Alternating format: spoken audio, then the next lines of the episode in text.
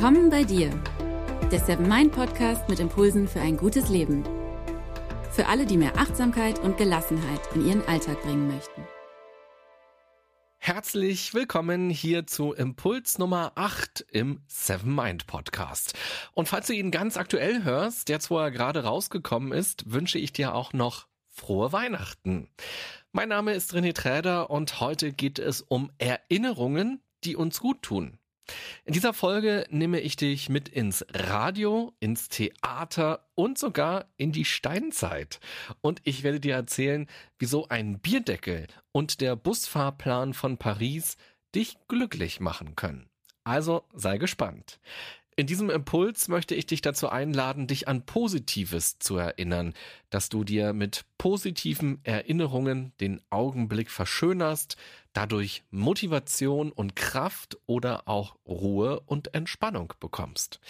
Ich würde sagen, dass in unserem Leben viel Positives passiert und dass es darum geht, das achtsam wahrzunehmen und für die Zukunft zu bewahren Unsere Erinnerungen sind ein riesiger Schatz. Es ist schockierend, aber es ist so. Wir Menschen erinnern uns öfter, leichter, schneller an negative Dinge. Und das ist vor allem dann der Fall, wenn es um die letzten Stunden, die letzten Tage, die letzten Wochen oder Monate geht. Wenn wir noch weiter zurückschauen, zum Beispiel in unsere Kindheit oder als wir Teenager waren, ist es bei vielen Leuten so, dass sie dann auch schneller eine positive Assoziation haben, dass das Negative keine Rolle mehr spielt. Im Sinne von, früher war alles besser oder zumindest vieles besser und das Leben war noch leichter als heute. Das liegt vor allem daran, dass wir die Dinge mit der Zeit verklären und natürlich aus heutiger Sicht anders auf früher schauen. Wir haben uns inzwischen ja auch weiterentwickelt. Aber warum ist es so, dass wir uns im Alltag häufiger, schneller und öfter und intensiver an das erinnern, das negativ war? Und kann man was dagegen machen? Es ist ja eigentlich blöd, wenn man bei den Dingen, die zuletzt passiert sind, eher negative Assoziationen hat. Um das besser zu verstehen, will ich euch gerne einladen, mit mir in die Zeitmaschine zu steigen und wenn wir dann in der Steinzeit rauskommen, können wir beobachten, wie unsere Vorfahren gelebt haben. Wir haben im Prinzip immer noch deren Gehirn. Ein Gehirn, das auf die Steinzeit angepasst ist. Die Evolution unseres Gehirns ist ein langer Prozess.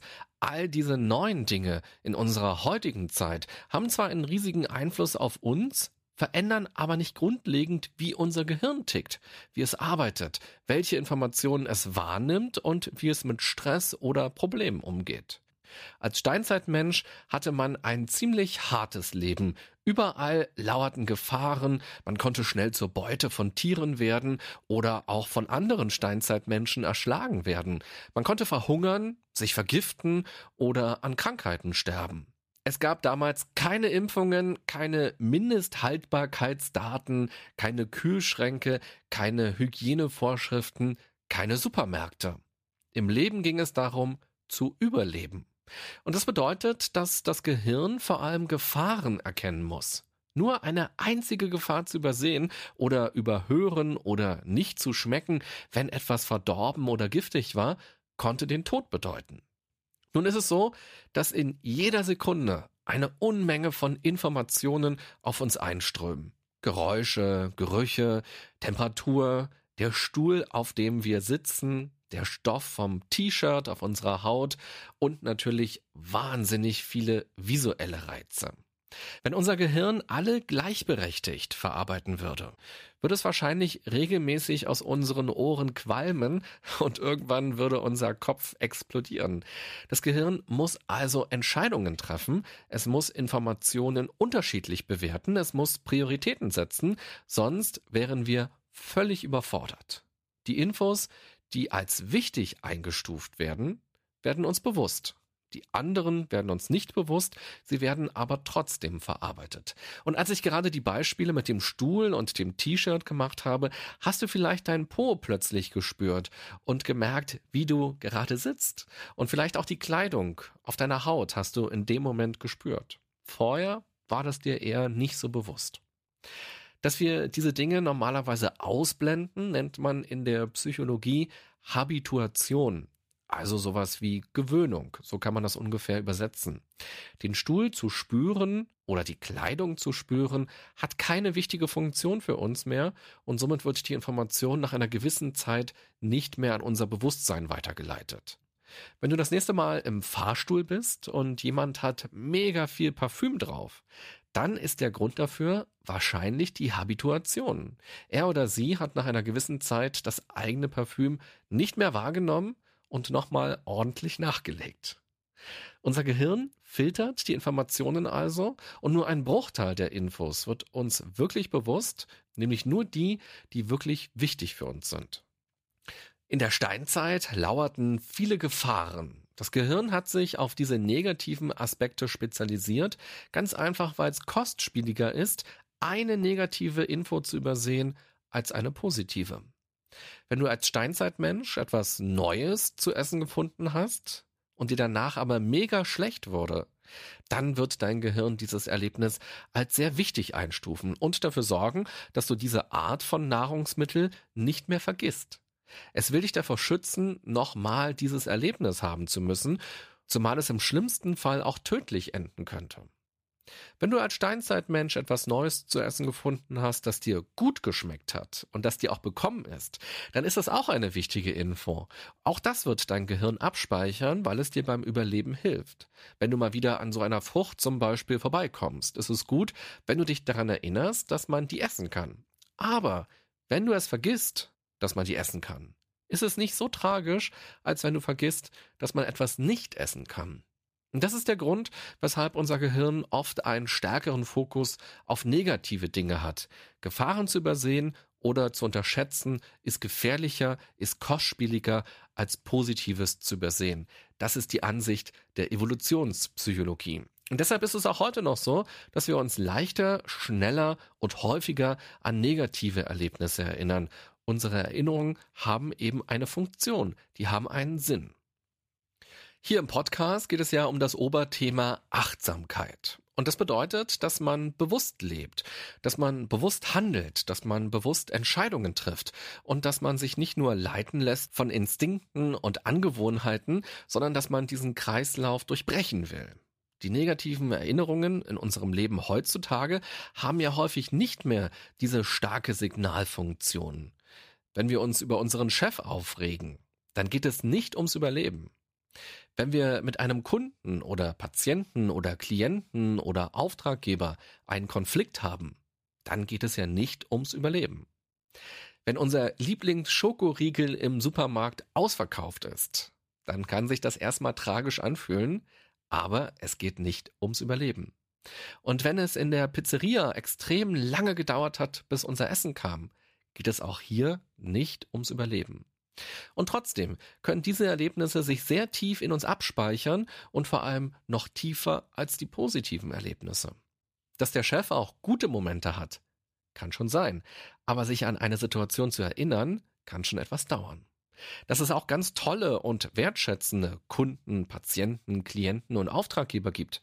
Ja, stimmt, sich an eine konkrete Situation zu erinnern, kann vielleicht aber etwas dauern dass unser Einkaufskorb mit vielen anderen leckeren Dingen vollgepackt ist. Ja, stimmt schon. Aber das fällt möglicherweise nicht so richtig auf, wenn man sich auf diesen einen Schokoriegel konzentriert. Und dass die Pizza in dem einen Lokal ganz besonders lecker war. Ja, stimmt. Vergisst man möglicherweise aber auch schneller als das Lokal mit der unfreundlichen Bedienung. Oft können wir uns in negativen Erlebnissen verbeißen und da wahnsinnig viel Energie reinpacken. Achte in den nächsten Tagen mal darauf, was du anderen erzählst, auf welche Dinge du dich bei deinen Erzählungen konzentrierst, wenn du zum Beispiel von deinem letzten Wochenende oder vom Urlaub oder vom Kundentermin oder von Weihnachten berichtest. Und achte auch mal darauf, was die anderen dir erzählen.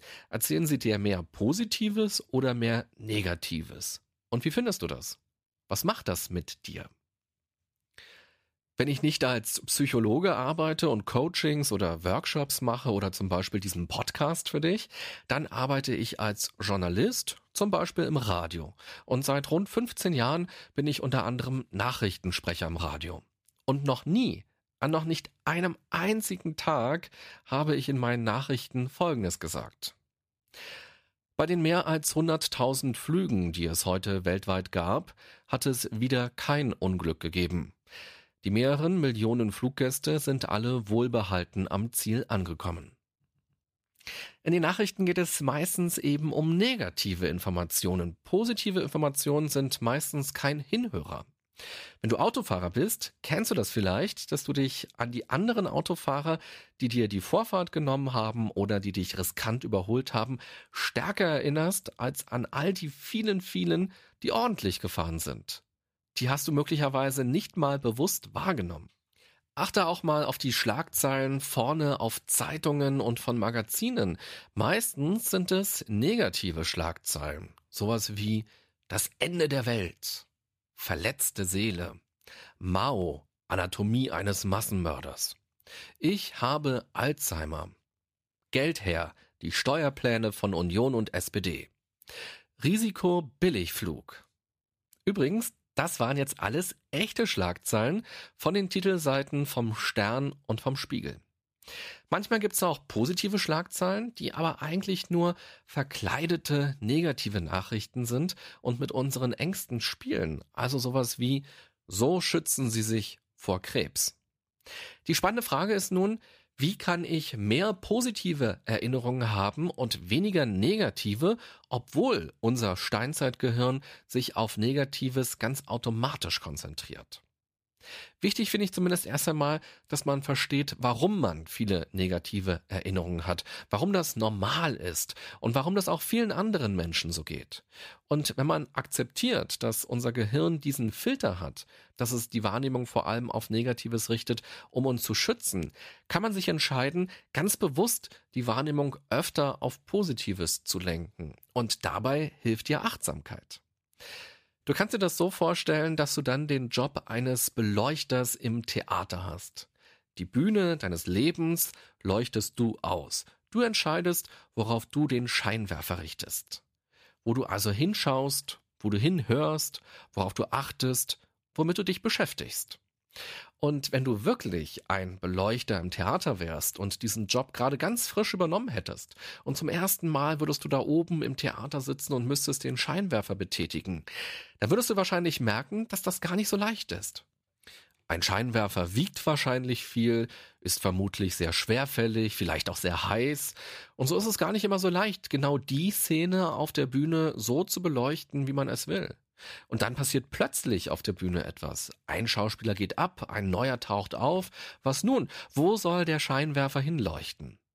Und genauso ist es auch im echten Leben, im Alltag. Selbst wenn man sich vorgenommen hat, mehr auf das Positive zu achten, kann es dann bei der Umsetzung schwierig sein. Die Gedanken schweifen ab, gehen ganz automatisch in eine bestimmte Richtung, Dinge fallen einem auf, werden einem bewusst und vor allem passiert viel Unerwartetes, auf das wir spontan reagieren müssen.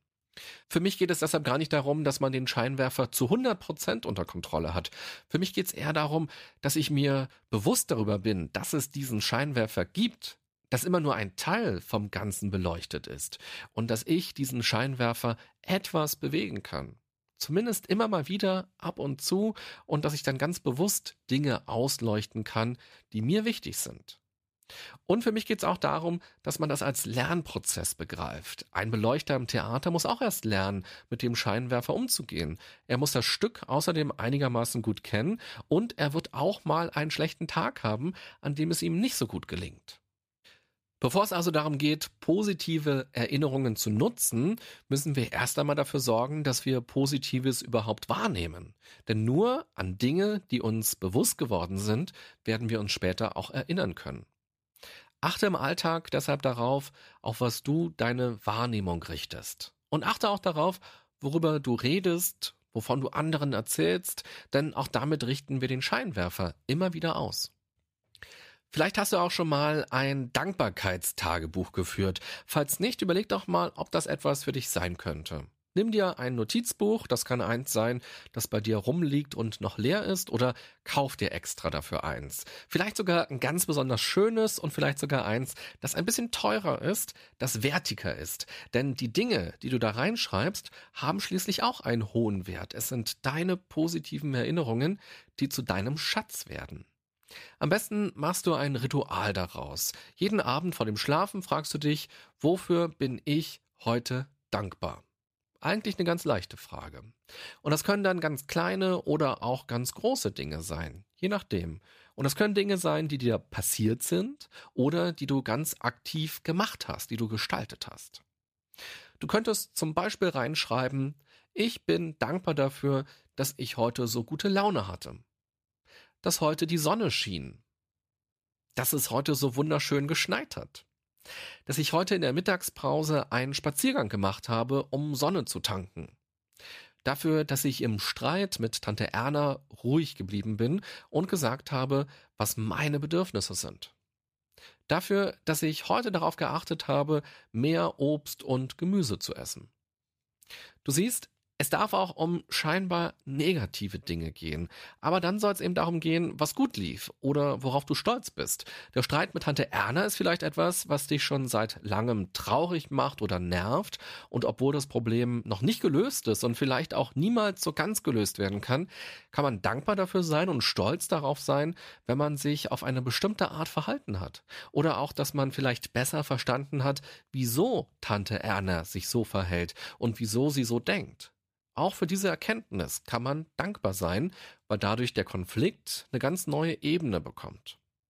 Versuche jeden Tag etwas reinzuschreiben in dein Dankbarkeitstagebuch und mache diese Übung mal für ein paar Wochen oder Monate und achte darauf, wie sich im Alltag dadurch dein Blick, deine Wahrnehmung verändert, wie sich vielleicht auch dein Verhalten dadurch verändert.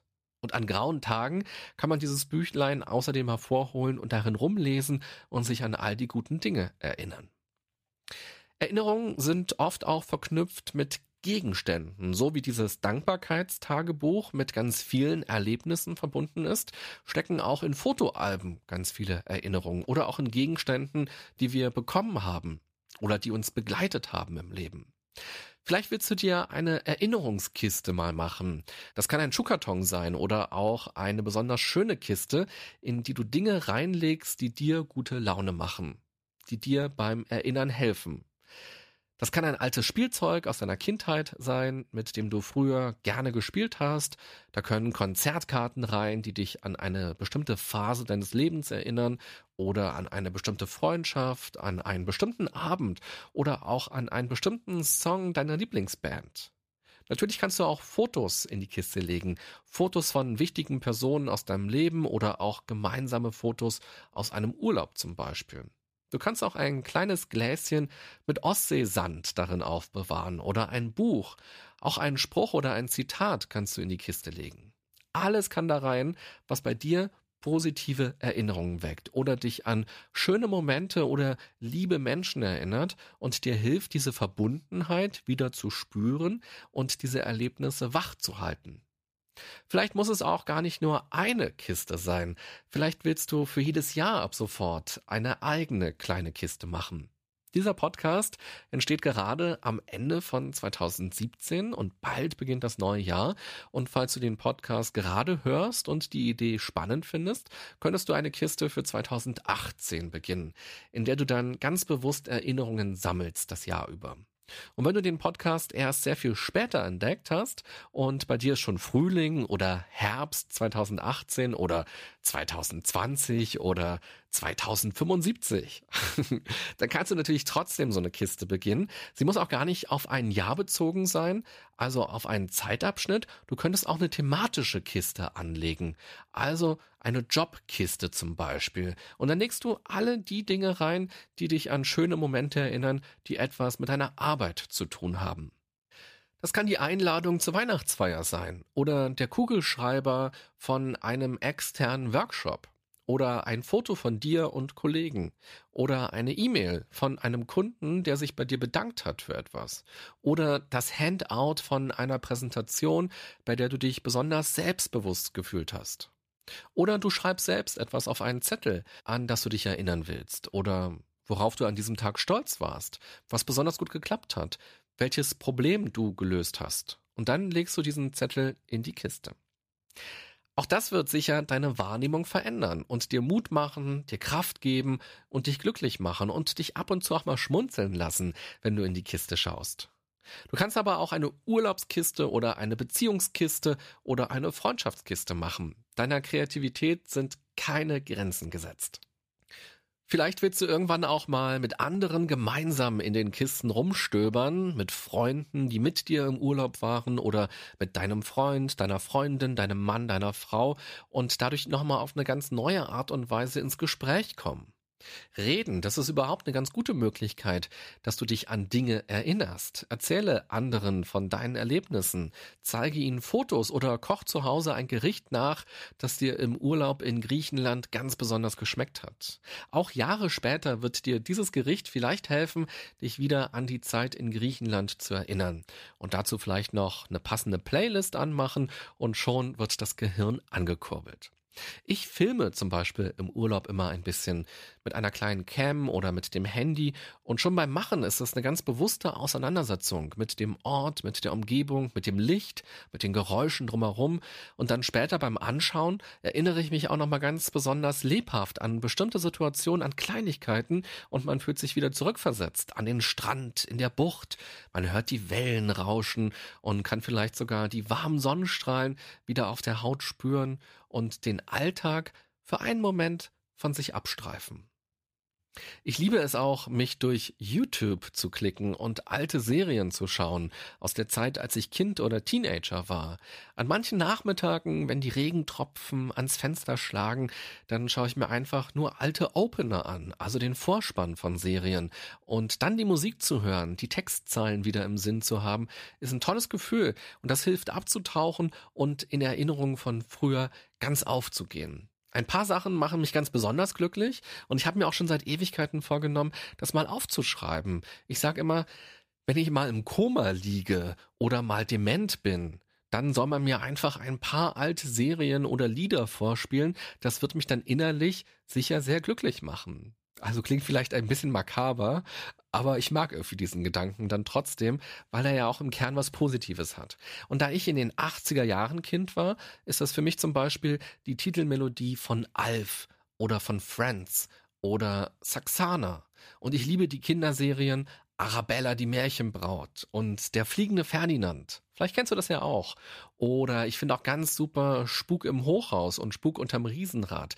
Diese Serien liebe ich. Und ich finde alle Songs von Simon and Garfunkel und von Cat Stevens super. Und der Film Harold and Maud ist auch ganz weit oben auf meiner Top Ten Liste. Und jetzt, wo ich gerade darüber rede, denke ich auch, dass man sowas wirklich mal aufschreiben sollte. Für den Fall, dass man tatsächlich mal im Koma liegt oder dement ist. Ich meine, das kann wirklich passieren. Das passiert tagtäglich Menschen. Und die Angehörigen wissen dann, was einem etwas bedeutet, was in einem positive Gefühle auslöst. Weil sonst stellen die dir am Ende noch einen CD-Player hin und du musst dann nonstop Helene Fischer hören. Also, falls du Helene Fischer magst, das ist ja super.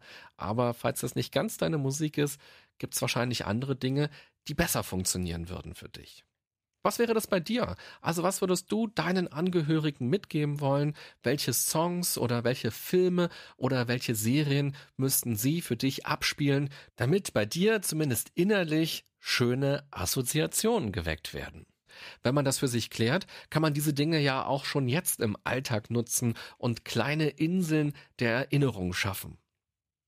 Erinnerung kann man übrigens auch super verschenken. Zum Beispiel eine CD mit den Songs aus dem gemeinsamen Urlaub oder eben ganz klassisch ein Fotobuch. Inzwischen muss man die Fotos ja auch nicht mal irgendwo einkleben, sondern kann Fotobücher auch digital machen und dann kann man direkt zwei bestellen und eins selbst behalten für die eigenen Erinnerungen. Jetzt am Ende der Folge möchte ich dich gerne noch dazu einladen, für einen Moment in positiven Erinnerungen zu schwelgen. Nimm dir etwas Zeit und suche in deiner Erinnerung nach zwei oder drei Erlebnissen, die dich glücklich gemacht haben, die für dich besonders schön oder angenehm waren. Am besten sind das Dinge, die nichts miteinander zu tun haben. Also vielleicht fällt dir etwas aus der Schulzeit ein oder etwas, was mit deiner Arbeit zu tun hat. Vielleicht auch eine Reise, ein Urlaub, ein Kurztrip, ein Besuch. Etwas, was du mit deinem Hobby verbindest oder mit deinem Partner, mit deiner Partnerin, deinen Kindern, Geschwistern, Eltern, Großeltern. Das kann etwas sein, das schon sehr lange zurückliegt oder auch erst vor kurzem passiert ist. Vielleicht auch etwas von heute. Während du überlegst, kannst du bei dem Podcast auch gerne auf Pause drücken.